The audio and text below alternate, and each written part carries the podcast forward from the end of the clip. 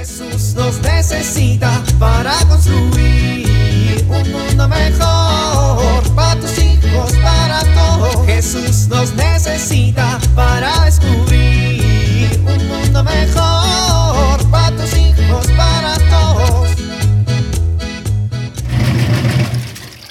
¡Qué bien! Ya salió la ropa de la lavadora. Voy a tenderla en este hermoso día soleado. Solo que ahora sí me llevo las llaves y el celular, por si se me cierra la puerta de la azotehuela como la otra vez. Unos minutos más tarde. Hoy es sábado. Voy a comprar de una vez las tortillas para que no se burlen de mí como el otro día.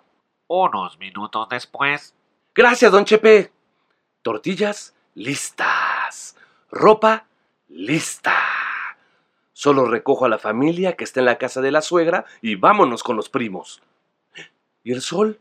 No, no, espérense nubes.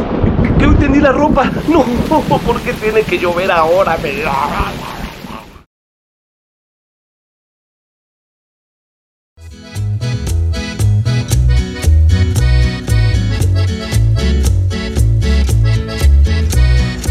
Mi cielo, te traje una florecita.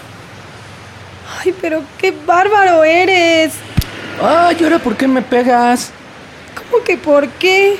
¿Cómo que por qué? A ver, ¿de dónde sacaste esa flor? Ah, pues se la robé a doña Lucila de su jardín. Lo sabía, Juan, lo sabía. Te metiste a robar a la casa de doña Lucila. Ay, una flor, tampoco es para tanto. Pues no tenías derecho a robársela. Estaba en el jardín de alguien más. Ay, bueno, ya, perdón. Vente, ¿vamos al cine o no? Bueno, sí está bien.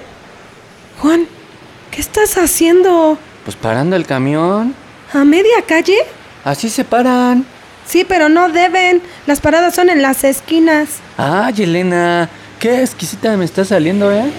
Pues tú qué poco civilizado. Y qué poco cristiano me saliste. A ver, a ver, ¿qué tiene que ver el civismo con el ser cristiano? Claro, ahora entiendo todo. Si no lo comprendes, por eso no sigues las reglas. Ay, Elena, ahora sí no te entiendo nada. A ver, Juan, ¿cuáles son los mandamientos? Mira, amarás a Dios sobre todas las cosas, no jurarás el nombre de Dios en vano. Santi, ¿para qué quieres que te los diga si ya te lo sabes?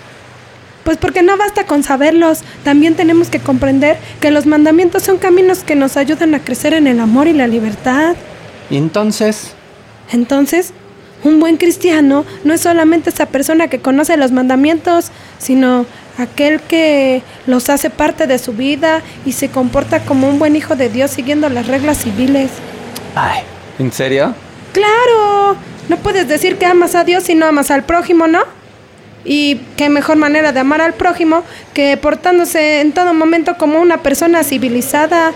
Los católicos necesitamos entender que el amor a los demás también se vive a través del respeto a los demás y una forma de respetar a los otros es siguiendo las reglas que tiene la sociedad.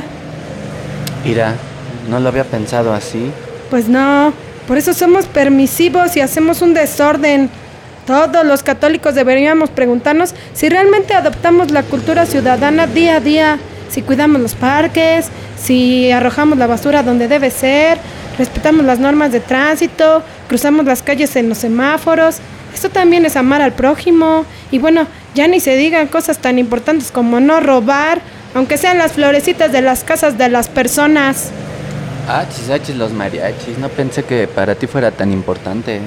Ay, mi amor, el año que viene nos vamos a casar y para mí es muy importante tener claro en casa qué le vamos a enseñar a nuestros hijos, que deben de ser buenos ciudadanos, unos ciudadanos que sean responsables con su comunidad.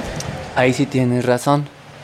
Y no es que no esté feliz de que hayas pasado por una florecita y hayas pensado en mí y tuvieras ese detalle de regalármela, mi amor, sino que si no aprendemos a respetar en lo poco como las flores en los jardines, nunca vamos a conseguir ser una sociedad consciente. Si consecuentamos cualquier robo, aunque sea uno pequeñititito, estamos de alguna manera fomentando vivir en un ambiente ilegal y eso no es ser buenos cristianos. Tienes razón, Elena. Ay, por eso te quiero tanto. Ay, yo te quiero más. Ay, no, yo más. Bueno, está bien, tú quiéreme más. Oye, te quiero mucho, pero ¿por qué no le cedes tu lugar a la señora que viene parada? Creo que a ella le hace más falta estar sentada que a ti. Tienes razón. Disculpe, señora, eh, ¿gusta tomar mi lugar? Jesús nos necesita para construir un mundo mejor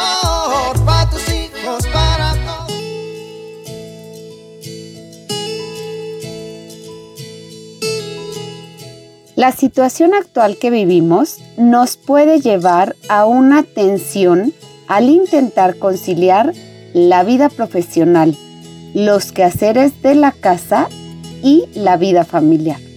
Esta tensión puede afectar negativamente a nuestra familia. Debemos aprender a conciliar las distintas actividades de cada día.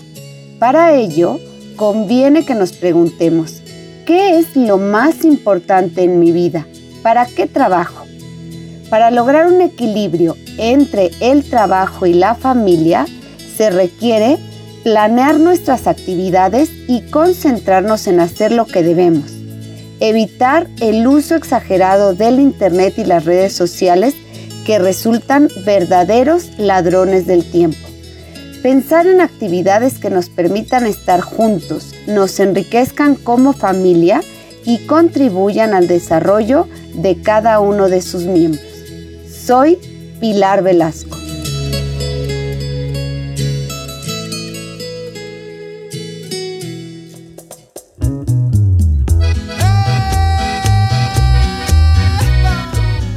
Oramos. Que el Espíritu Santo sea el camino para vivir los sagrados mandamientos, que a través del sacratísimo corazón de Jesús nuestras almas encuentren la vivencia de las leyes divinas, que la humanidad sea redimida y perdonada por la misericordiosa ley, que en el Padre Celestial vivamos por siempre la ley eterna de su gracia. Amén.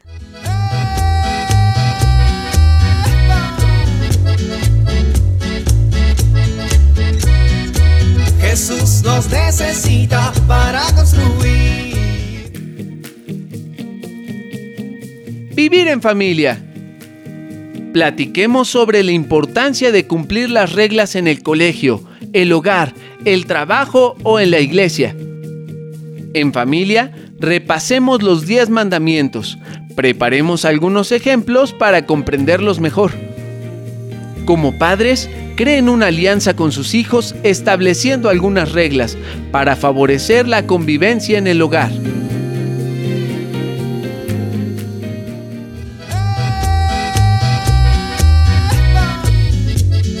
Te invitamos a compartir y dialogar este encuentro de la serie Alianza con tu familia.